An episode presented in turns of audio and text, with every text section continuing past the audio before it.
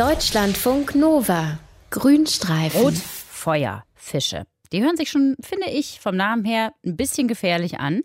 Und nach Meinung von Fachleuten handelt es sich bei diesen bunten Fischen tatsächlich auch um supergefährliche Invasoren. Die Rotfeuerfische sind vor rund 40 Jahren in die Karibik eingewandert. Da haben sie sich vermehrt wie die Karnickel und haben praktisch einen ökologischen Kahlschlag verursacht. Warum sind die Rotfeuerfische so gefährlich für ihre Umwelt und was kann man möglicherweise gegen sie unternehmen? Das wollen wir jetzt mit unserem Tierexperten besprechen, Dr. Mario Ludwig. Hallo, guten Morgen. Guten Morgen, Steffi. Stell uns doch bitte mal den Rotfeuerfisch etwas genauer vor. Ja, gerne. Also Rotfeuerfische sind so 40 Zentimeter groß, sind tropische Fische und die sind wirklich unverwechselbar. Die haben so ganz auffällige rot-weiße Streifen, die so von oben nach unten am ganzen Körper ziehen und dann haben sie noch so ganz lange Brustflossenstacheln, die sind wie so ein Fächer um den ganzen Fisch außenrum. Also auf den ersten Blick sagt man, sehr, sehr schöne Fische, aber das sind wirklich auch Fische, die sind hochgiftig, weil die Stacheln der Rückenflosse die Haut, die da drüber ist, die enthält ein Gift, das ist auch für uns Menschen sehr gefährlich. Das verursacht starke Schmerzen, verursacht Krämpfe, ist nicht tödlich, aber wie gesagt sehr, sehr schmerzhaft. Und diese Rotfeuerfische, die leben normalerweise im Indischen Ozean, im Pazifik und im Roten Meer. Also wenn wir sie beim Schnorcheln antreffen, hingucken, aber fernhalten. Ne? Finger weg, ja. Finger weg. Wie sind die denn in die Karibik gekommen überhaupt? Also ganz genau weiß man das nicht. Es ist sehr wahrscheinlich, dass so Mitte der 1980er einfach ein paar Menschen Rotfeuerfische in Florida aus einem Aquarium ins Meer ausgesetzt haben.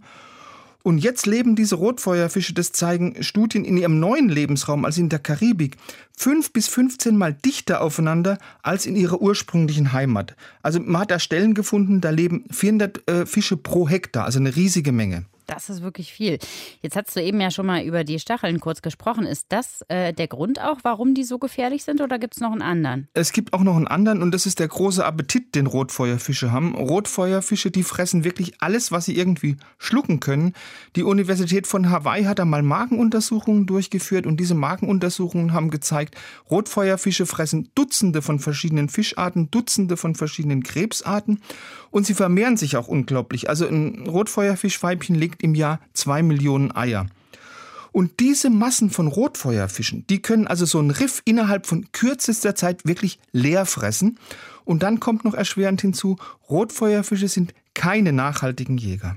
Wir sprechen ja hier in diesem Sender viel über Nachhaltigkeit. Ja. Aber bei Fischen ist mir der Begriff nachhaltiger Jäger jetzt noch nicht untergekommen. Was heißt denn das? Ja, also normalerweise suchen sich Raubfische, wenn sie so einen Fischbestand an einer Stelle von einem Riff dezimiert haben, dann suchen die sich einfach eine andere Stelle im Riff für ihren Appetit, weil dadurch können sich dann die Populationen von den Beutefischen an der alten Stelle immer wieder erholen. Das heißt, die Raubfische handeln nachhaltig. Beim Rotfeuerfisch, da ist es ganz anders. Die fressen so lange, bis so eine lokale Beutefischpopulation völlig ausgerottet ist. Und dadurch können die Rotfeuerfische wirklich ganze Ökosysteme verändern. Wie denn? Was passiert denn dann? Also zum Beispiel viele Beutefische von den Rotfeuerfischen, die ernähren sich von Algen. Und dadurch sorgen sie auch dafür, dass die Riffkorallen, die ja sehr wichtig fürs Riff sind, nicht von den Algen überwuchert werden. Mhm. Wenn jetzt aber diese Beutefische fehlen, einfach weil sie von den Rotfeuerfischen weggefressen worden sind, dann heißt es, über kurz oder lang sterben die Korallen ab, einfach weil sie keinen Zustrom mehr von Frischwasser und keinen Zustrom mehr von Licht haben. Und die Algen, die geben auch immer Zucker ab, damit locken die Bakterien ab und die Bakterien sind wieder für die Korallen sehr schädlich. Das heißt, irgendwann stirbt dann das komplette Riff. Haben denn die Rotfeuerfische überhaupt keine Fressfeinde? Nee, also zumindest nicht in der Karibik. Im, Im, Gegensatz zum Indischen Ozean und Pazifik, wo sie ja eigentlich herkommen, da machen Zackenbarsche sehr gerne Jagd auf Rotfeuerfische, haben die in ihrer neuen Heimat so gut wie keine Fressfeinde, weil die Raubfische, die sind da einfach noch nicht mit den giftigen Stacheln klargenommen, die haben da noch keine Strategie entwickelt. Aber man muss doch irgendwas gegen diese Massen von Rotfeuerfischen machen können. Doch, doch, das, das wird auch versucht. Also Regierungsorganisationen, Umweltschützer, aber auch Sporttaucher, die machen jetzt ganz gezielt mit Harpunen Jagd auf die Rotfeuerfische. Es gibt jetzt sogar diverse Rotfeuerfische-Fang-Wettkämpfe. Das mhm. sind die sogenannten Lionfish Removal Days. Aber nicht anfassen, ne? Aber nicht anfassen, also mhm. nur mit der Harpune.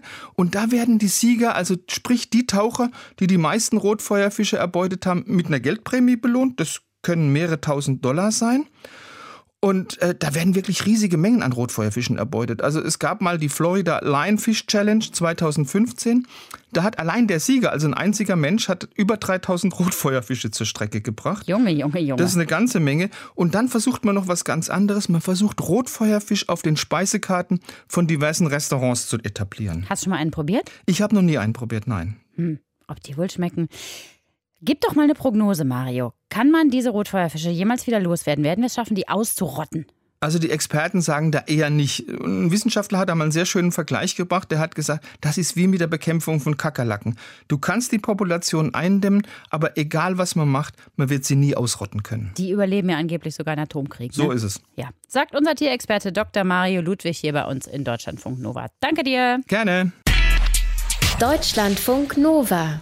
Grünstreifen.